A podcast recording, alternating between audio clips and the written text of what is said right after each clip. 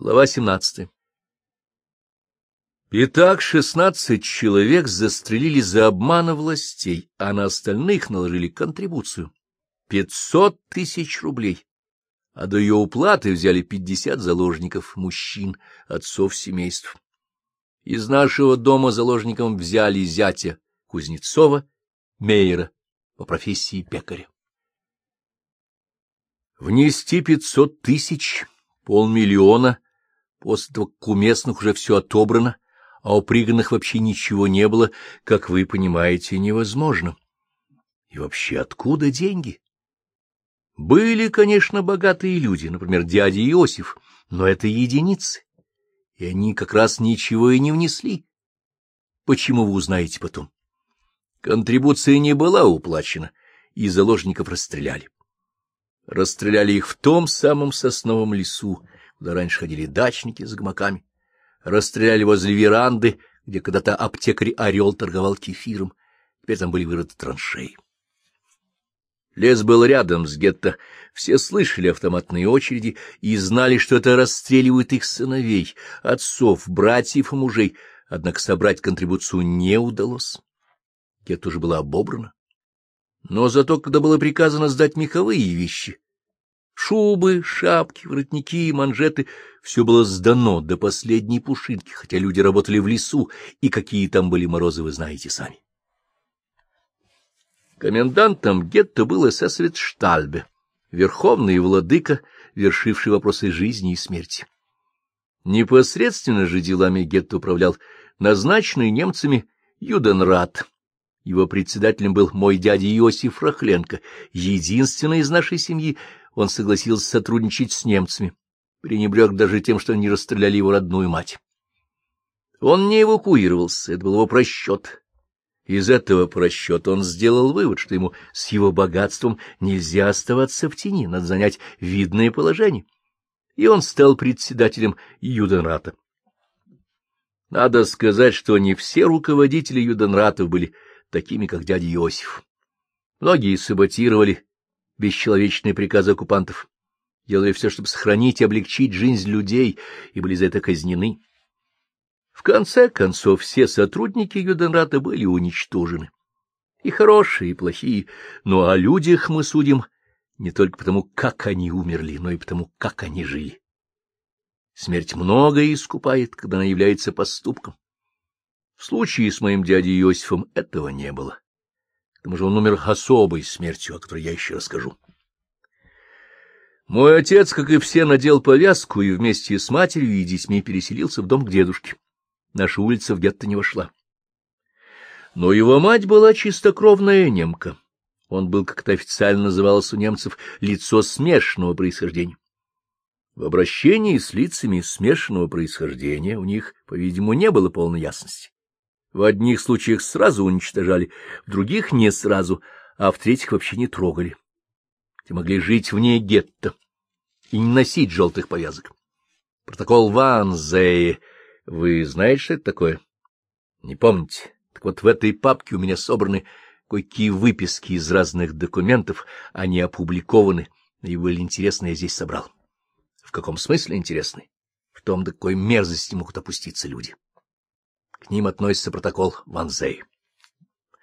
По этому протоколу лица смешанного происхождения разделялись на две категории. Первой степени полукровки евреи на 50% и второй степени евреи на 25%. Первые приравнивались к евреям и подлежали уничтожению. Вторые приравнивались к немцам и уничтожению не подлежали. За исключением следующих случаев, цитирую дословно. А. Неблагоприятная с расовой точки зрения внешность, которая делает похожим на еврея. И Б. Плохая полицейская характеристика, по которой видно, что это лицо чувствует себя евреем и ведет себя как таковой. В протоколе было много пунктов, чтобы, упаси бог, кто-нибудь не ушел от расстрела. Но протокол Ван Зей был принят в конце января 42 -го года, и дошел ли он до всех исполнителей, особенно в районе боевых действий, неизвестно. Сомневаюсь. В нашем городе, например, уцелели две женщины, полукровки. Я их видел, разговаривал с ними. Их было в начале шесть. Их арестовывали, допрашивали, выпускали, снова забирали, возили в Чернигов, возвращали, снова увозили. Четырех, в конце концов, расстреляли, но две остались живы, свидетельство, что протокол Ван Зей выполнялся не всюду. Если уж я нашел этих женщин после войны, то тогда, в сорок первом году, когда всех заперли в гетто, а этих шестерых не заперли, об этом знали, конечно, все. Тем более две дочери вдовы Городецкой были замужем за диповскими рабочими. Их детей наполовину русских не отправили в гетто. Матерей отправили, а детей нет. Оставили с русскими отцами, хотя, в конце концов, тоже расстреляли. Мой отец мог заявить, что он наполовину немец, но не заявил. Зарегистрировался как еврей и отправился с семьей в гетто. Гитлеровцы сами не искали те, кому надо оказать милость. Милость у них надо было добиваться. А раз не добиваешься, считаешь себя евреем, то и будь им, разделяй их участь. Как отнеслась к этому мать? По-видимому, не настаивала на том, чтобы отец ушел из гетто. Я ее понимаю. Что такое окончательное решение еврейского вопроса они еще не знали. Они видели ямы в лесу, каждый день проходили мимо них, но о том, что эти ямы — их будущее, их судьба, еще не догадывались. Да, смерть подстерегает их на каждом шагу. От голода, от непосильной работы, просто расстрел, ни за что, и все же не вместе. Мать, безусловно, знала, что шесть полукровок не пошли в гетто, но, как и все, знала, что их таскают в полицию на допросы. Возят в Чернигов, возвращают, снова увозят, и судьба их неизвестна. И мать опасалась за отца. Если ему даже удастся уйти, то неясно, что его ждет. Угонят куда-нибудь, и она ничего о нем не будет знать, пусть уж лучше будет рядом. И дети будут рядом. Ей, наверное, казалось, что она сумеет их защитить. В эти черные дни рухнуло все, осталась только семья, и надо держаться друг за друга, как держались они друг за друга тридцать лет. Пережили вместе многое, переживут и это.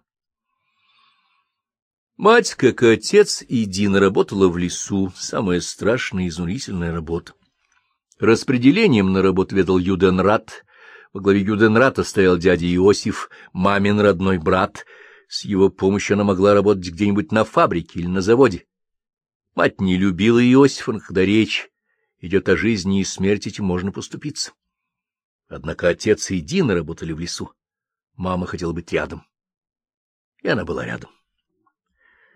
Каждый день в четыре часа утра, в темноте, под крики и брань полицейских, под плетками, хлыстами, ударами прикладов, под собачьи лай рабочие колонны выстраивались на улице. Быстрее, быстрее, быстрее, не раздумывать, не размышлять, построиться по десять человек в ряд, взяться за руки. Замешкал за секунду пуля. Вперед марш! Бегом, бегом, скорее, скорее! Отстал пуля. И так до леса. И двенадцать часов в лесу. И тому, кто упал в лесу, пуля, и кто отстал на обратном пути, тоже пуля. Вечером в темноте люди брели обратно несли те, кто не мог идти, брели по грязному снегу, посередине пустой темной улицы. По-видимому, действовал комендантский час для всего населения, а, возможно, уже не действовал. Просто люди опасались выходить вечером из дома. И вот однажды, когда колонна изможденных людей, подгоняемая полицейскими, тащилась из леса по темной пустой улице, моя мать увидела на тротуаре Голубинскую. Помните Голубинскую? Я вам про нее рассказывал. Жена диповского механика была влюблена когда-то в моего отца, ходила к нему в ядку. Теперь Голубинская, одетая в хорошее зимнее пальто, в теплый пуховый платок, шла по деревянному тротуару рядом с колонной и смотрела на отца. Это уже не был красавец Яков Ивановский, которого называли когда-то в городе французом. Сейчас это был скелет в грязных лохмотьях. И все же Голубинская узнала его. Она шла рядом с колонной и смотрела на него. Как смотрела, я не могу вам сказать. С любовью? Какая любовь через тридцать лет? С воспоминаниями о своей любви? Может быть. Иногда такие воспоминания сильнее самой любви. Вот она смотрела на него с болью, жалостью, состраданием. Не знаю, но я знаю, как отнеслась к этому мать. Она громко, так что слышали многие, наверное, слышала сама Голубинская, сказала «полицейская подстилка». Муж Голубинской был начальником полиции, но, понимаете, Голубинская искала глазами не только отца. Конечно, людские судьбы пересекаются иногда самым необычным образом, но в данном случае ничего необычного не было. Маленький городок, люди прожили рядом жизнь. Все знают друг друга, и хотя гетто было изолировано от остального населения, но что творится в гетто, знали все. И в том, что Голубинская оказалась на улице, именно когда гнали из леса рабочую колонну и высмотрел в ней отца и мать, ничего удивительного не было. Необычным и удивительным было другое. Голубинская искала именно мать, и взглядом показалось, что хочет с ней встретиться. И мать это поняла. Хотя в свое время Голубинская была для матери врагом номер один, она пошла навстречу, хотя любые контакты между жителями города и обитателями гетто были запрещены под страхом расстрела. После войны, нет, во время войны, в сорок четвертом году, когда я приезжал в отпуск, я встретился с Голубинской. Судьба ее была печальной. Муж участвовал в немецких акциях, наши его судили и повесили, и правильно сделали, это был зверь. Самое лучшее для Голубинской было бы уехать куда-нибудь. Свидетели ее хороших дел погибли, остались свидетели злодеяния ее мужа, понимаете, как не относились люди. Повторяю, ей следовало уехать, но она не уехала. Возможно, не было сил, это была сломленная женщина, тихая, молчаливая, может быть, немного тронутая, я даже не мог толком выяснить, как им с матерью удалось встретиться. За такой встречи муж мог ее убить. Но они встретились, и вот что она сказала маме. Рахиль, в Чернигове освободили полукровок. Есть приказ их не трогать, должны освободить твоего Якова. В депо нужен зав складом, пусть Яков поговорит с Иваном Карловичем, у него Яков будет в безопасности. Мать не меняла своего отношения к людям. И все же Голубинской, жене начальника полиции, жене палача и предателя, представьте, поверила и решила, если Якова возьмут в депо на склад на железную дорогу, значит, его никуда не угонят. Он будет здесь, в городе, его можно спасти, и надо спасти. Чтобы не ждал ее саму, Дину, Сашу, отца надо спасти. И она сказала папе, — Пойди и скажи, что ты наполовину немец. — Я не пойду, — ответил папа. — Твоя судьба, моя судьба. Но мать настаивала, даже плакала. — Умоляю тебя, Яков, не мучи меня, иди к Ивану Карловичу, уходи отсюда, ты должен жить. Если спасешь себя, то, может быть, спасешь и нас. Она говорила не то, что думала. Она знала, их спасти невозможно. Она знала также, что ради себя отец не уйдет, но ради нее, детей и внуков, может уйти. Отец тоже знал, что спасти их невозможно, а спасаться без них не хотел, и он ответил. — Рахиль, я сказал, и что больше об этом ни слова. Но мама поступила по-своему. В городе было три немецких коменданта. Военный комендант-лейтенант Рейнгард, затем комендант гетто Штальбе и комендант железнодорожной станции, капитан Лекурт. Казалось, старшим был Рейнгард, военный комендант города. Это было не так. Штальбе, комендант гетто, подчинял своему эсэсовскому начальству. Судьба евреев была у него в руках, у него были свои задачи, в которые Рейнгард не вмешивался. Что касается Лекурта, то он ведал ограниченным участком железной дороги. И, следовательно, был как бы третьим лицом. Однако это было не так. Наша станция была на границе фронтовой полосы, на стыке двух армейских группировок. Немцы ее тщательно охраняли, ради нее готовы были пожертвовать всеми предприятиями города, даже заготовкой леса и интересам железной дороги подчинялось все. Этим определялась роль Лекурта. Он был самым влиятельным в городе офицером, к тому же старший по званию, человек независимый, энергичный, возможно, не такой изверг и садист, как другие, но задача его была нелегкой. Работники станции, почти весь технический персонал ушли с нашими войсками. Работников евреев с такого важного стратегического объекта удалили. Их пригоняли из гетто только на погрузку и разгрузку вагонов, на расчистку путей после бомбежек, но станция должна работать день и ночь. Эшелоны прибывают один за другим, нужны люди, депо большое, здесь производилась смена паровозов, их ремонт, промывка и так далее. Прислали какое-то количество железнодорожных войск, но все равно специалистов не хватало. Среди тех, кто остался, был Иван Карлович, наш сосед. Иван Карлович был хорошим специалистом. Всю жизнь проработал на железной дороге. Знал дело, знал людей, к тому же немец говорит и по-русски, и по-немецки. Лучшего помощника Лекурту не надо, он его очень ценил, доверял ему во всем. Что сказать об Иване Карловиче? Работал он за страх или за совесть, не знаю. Факт тот, что работал с оккупантами. Положение его, как немцы, было сложнее. Между двух огней, между молотом и наковальней. Не могу о нем ничего сказать, только констатирую. Он продолжал работать на железной дороге и пользовался большим доверием коменданта Лекурта. К Ивану Карловичу обратилась мать. Как я уже рассказывал, дедушкин двор примыкал к саду Ивана Карловича, но их разделял сплошной забор, теперь к тому же наращенной колючей проволокой. И был приказ, запрещающий евреям даже разговаривать с неевреями, опять же под угрозой расстрела. И все же мать сумела встретиться с Иваном Карловичем. У Игоря был лаз в его сад, он пришел к Ивану Карловичу и сказал, что бабушка Рахиль ждет его у забора. Иван Карлович подошел. Согласитесь, с его стороны был поступок. Он мог и не подойти, мог передать Игоря полиции и заставить комендатуру так заделать забор, чтобы никто, ни большой, ни маленький, не смог бы проникнуть к нему в сад. Ничего этого Иван Карлович не сделал. Он подошел к забору и выслушал маму. — Иван Карлович, — сказала мать, — вы хорошо знаете Якова. Он отказался заявить, что он наполовину немец, не хочет оставлять нас.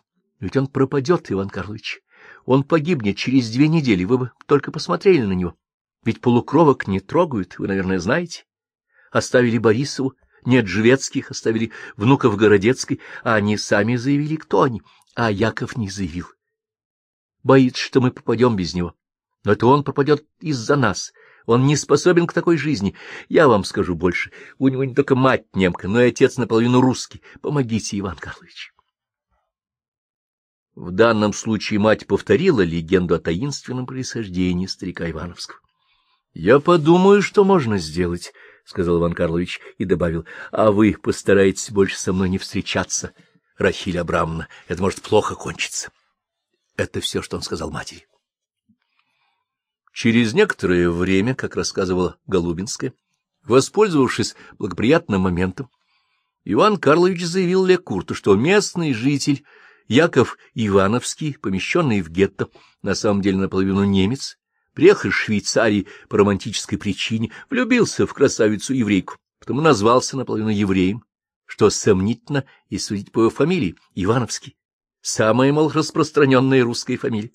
И в Швейцарии у него влиятельные родственники, немцы, Человек в высшей степени порядочный и честный, много лет работал на Диповском складе, прекрасно знает дело, и было бы хорошо вернуть его на склад. Старый за складом уехал. Поставить на ее место немца, не знающего русского языка, нельзя, не сможет выдавать запасные части, а среди русских сотрудников он не видит кандидатуры никому, кроме Ивановского, он склада доверить не может. Лекурт сносится со штальба, требует Ивановского. Штальбе возражает. Каждый обитатель гетто — его добыча.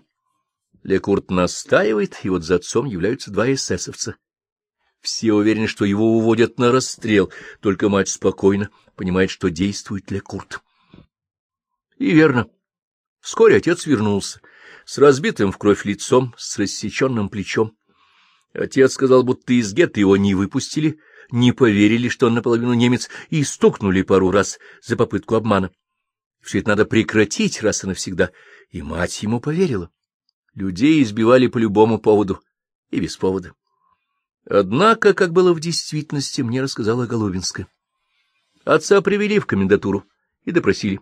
Переводчика не потребовался. И во время допроса выясняет, что мать моего отца действительно немка из Базеля, урожденная Галлер, и в Швейцарии у него родственники, чистокровные немцы.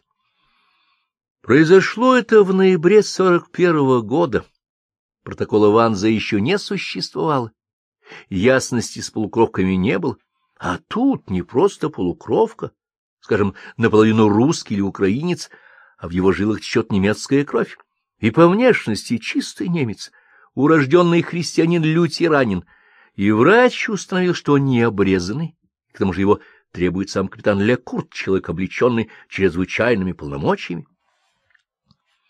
И отцу объявляют, что он будет работать на железной дороге, может жить вне гетто, но должен еженедельно являться в полицию на отметку. Отец спрашивает, а как? Жена, семья? Жена, семья? Они останутся в гетто, и он не имеет права с ними общаться.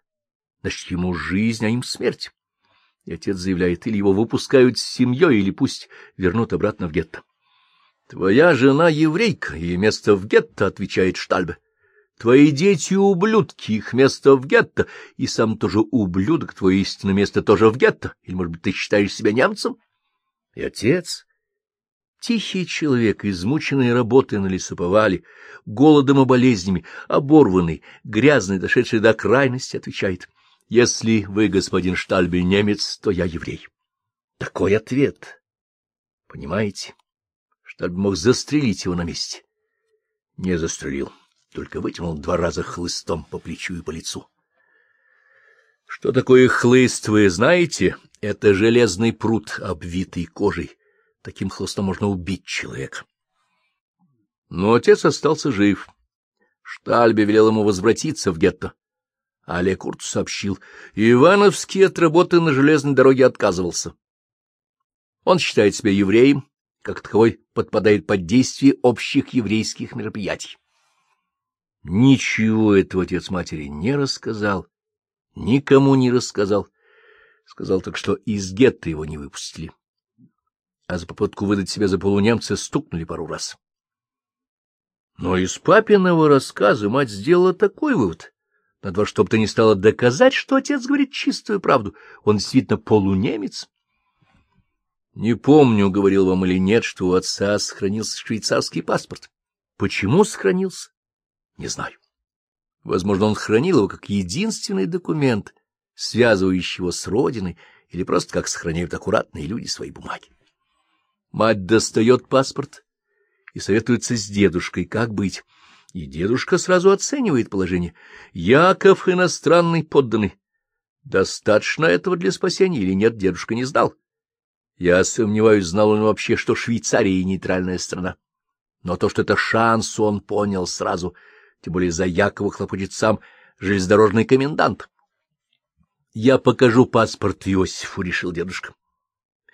Иосиф отдаст паспорт Штальбе, и тогда все пропало, — возразила мать. — Он не отдаст его Штальбе, — сказал дедушка.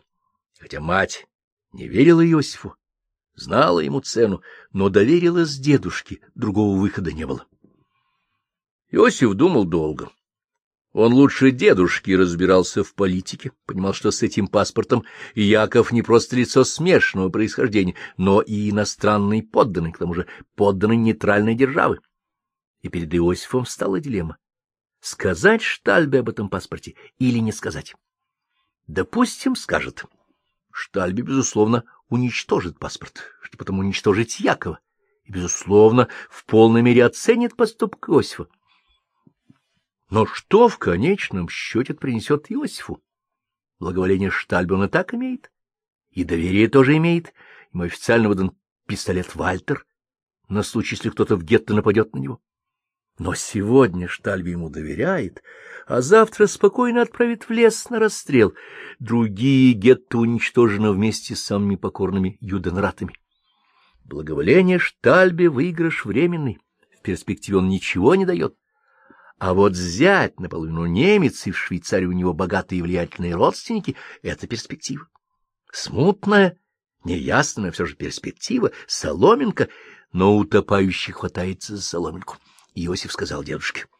— Я паспорта не видел, ты мне его не показывал. Ты этого паспорта тоже не видел. Рахиль тебе его не давала, так и скажи. Пусть передаст его Ивану Карловичу. Как это ее дело? Но мать побоялась отдать паспорт Ивану Карловичу. Впервые в жизни не смогла принять самостоятельное решение. Чем кончилось ее вмешательство, ее обращение к Ивану Карловичу? А что, если все это повторится? И отдать швейцарский паспорт, если паспорт пропадет? Колебания матери можно понять. Один неверный шаг, и все, конец. Каждый день расстрелы, убийства, пытки. Я хотел сбежать к Ивану Карловичу и умолять его вызволить Яшу. Но, с другой стороны, именно она дала тогда повод Штальбе избить Яшу. Не даст ли она повод для еще худшего, передав паспорт Ивану Карловичу? И вдруг в гетто стали просачиваться сведения, что в соседних городах, селах и деревнях евреи истреблены поголовно, в том числе и семьи тех, кого пригнали сюда для работы. Представляете, что делалось? У каждого из четырех тысяч пригнанных сюда остались дети, отцы, матери, братья, сестры. Неужели они расстреляны и сброшены в яму? Сначала в эти слухи не верили. Не хотели верить, боялись верить, особенно старики. Зачем это немцам? Ведь они нуждаются в рабочей силе. Заставляют людей работать, как волов. Зачем же убивать? Кто будет валить лес, разгружать составы, очищать пути после бомбежек? Кто будет работать на фабриках и заводах? Да, здесь творятся беззакония, но ведь это кровавый пес Штальби, его подручный. Да, приказы ужасные, это приказы военного времени. Да, Бог покарал свой народ за тяжкие грехи его. Но где и когда было видно, чтобы убивали детей и женщин? Так говорили старики. Но не все старики. Мой дедушка Рахленко так не говорил. И в наш дом эти сведения просочились раньше, чем в другие. Первый сигнал был от Анны Егоровны, помните, бывшая Ольна няня. Анна Егоровна работала на кухне, в немецкой офицерской столовой в бывшем доме колхозника. Внизу столовая, наверху казино, офицерский клуб, в общем, увеселительное заведение для господ офицеров. Обслуживающий персонал его был из местного населения, и во главе его начальник полиции Голубинский поставил пани Янжвецкую, помните, бывшую владелицу гостиницы. Дама, как я уже рассказывал, аристократическая, представительная, знает этикет, сумеет накрыть и сервировать стол, словом, угодит господам офицерам. В надежности ее Голубинский не сомневался, тем более обещал, что гостиницу ей вернут в собственность, как незаконно реквизированную большевиками. Старуха Янжвецкая подобрала и, в числе прочих, взяла на кухню и Анну Егоровну. Но, однако, с пани Янжвецкой получилось не совсем так, как рассчитывал начальник полиции Голубинский. Дело свое она, безусловно, знала. Умела и обслужить, приготовить, аккуратная, требовательная и действительно своим представительным видом придавала этому заведению известную респектабельность. Но, понимаете ли, респектабельность тут никому не была нужна. Какая респектабельность? Какой этикет, когда господа офицеры по любому поводу и без всякого повода напивались, как свиньи, и считали особым шиком вести себя здесь именно как свиньи. И вот как-то, напившись и придя в свое обычное свинское состояние, они потребовали, чтобы пани Янжвецкая доставила им женщин. Пани Янжвецкая ответила, что в городе таких женщин нет и не было. Господа офицеры сказали, что все женщины такие. Сказали это гагача и веселяс в выражениях грубых, безобразных и непристойных. Тогда пани Янжвецкая выпрямилась и объявила, что за свою долгую жизнь видела много офицеров, и русских, и польских, и они никогда не позволяли себе так говорить о женщинах, потому что офицер — это прежде всего рыцарь. Так говорить, да еще в присутствии старой женщины могут только хамы, только быдло, даже если оно — это быдло в мундире с офицерскими погонами. Такую речь выдала им пани Ижецкая. Может быть, сказал бы еще что-нибудь. Накопился у нее, наверное. Много насмотрелась на эту сволочь но господа офицеры не дали ей договорить. Выбросили из окна со второго этажа. Как вы понимаете, второй этаж для семидесятипятилетней старухи вполне достаточно. Так завершила свои дни пани Янжвецкая. Достойная, гордая оказалась женщина. Мир праху ее. Итак, первый сигнал об акциях истребления, сигнал, правда, косвенный был от Анны Егоровны, Встретившись с Олей передав ей продукт, она сказала, — Скажи бабушке, увезу тебя в диканьку. — Зачем? — спросила Оля. — Затем, что с голоду здесь помрешь. Вот зачем. Оля не передала этого моей матери. Анна Егоровна хочет спасти ее одну, а как же другие, как Игорь? Но на следующем свидании Анна Егоровна повторила свое требование, даже пригрозила. Если Оля не передаст его бабушке, то она больше не будет приносить продукты. Оле пришлось сказать об этом моей матери. Мама сказала отцу и дедушке. Отец сразу решил, пусть увезет ее. Здесь она умрет с голода. Тогда дедушка сказал, прежде чем она умрет с голода, ее убьют. Сосницы и Городни уже убили всех детей. О том, что в Соснице и Городни убили детей, дедушка сказал впервые, но знал об этом раньше. Дедушка ведал захоронением умерших. Немцы еще тогда позволяли хоронить умерших на кладбище, конечно, без похоронного ритуала, просто в порядке санитарии под наблюдением полицаев. Кладбище было в трех километрах от гетто.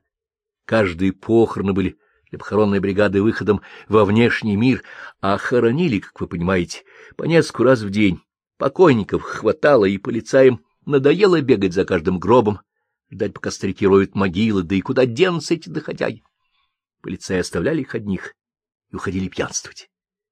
И там, на кладбище, дедушка встречался с людьми из окрестных деревень и знал все, что происходило вокруг. Знал, что евреев уничтожают, но дома он ничего не говорил, не отравлял людям без того отравленную жизнь. Сказал лишь тогда, когда истребление подошло к гетто. И стало ясно, что Анна Егоровна спасает Олю не от голода, а от расстрела. Ей отдали Олю, и Анна Егоровна уехала с ней в Диканьку. Итак, слухи стали действительностью. Перед жителями города во всей ясности предстало их будущее. И мать опять решила действовать.